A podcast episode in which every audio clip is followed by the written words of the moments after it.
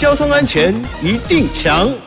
嗨，我是强哥赵子强。星期三是咱们的交恩爱抱抱。大家都知道，骑机车一定要戴安全帽，但是并不是所有的安全帽都能够保护机车骑士的安全哦。之前有一名妇人戴着鳄杯式安全帽在路上发生车祸了，意外呢导致鳄杯断裂。妇人当场啊遭到割喉死亡。哎呀，在这里啊要提醒听众朋友们，鳄杯式安全帽相当危险，因为呢鳄杯的材质大多都是使用塑胶制成，而塑胶制品经过长期的日晒之后呢，容易造成硬化，一旦发生意外拉扯之后断裂，碎片可能会割伤人的喉咙或下巴，甚至危害了生命，而且呢。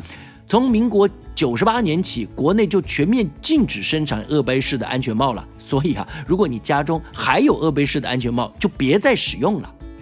除此之外呢，当您选购安全帽的时候，请认明贴有检验合格标志或梅花型 S 产品安全标志。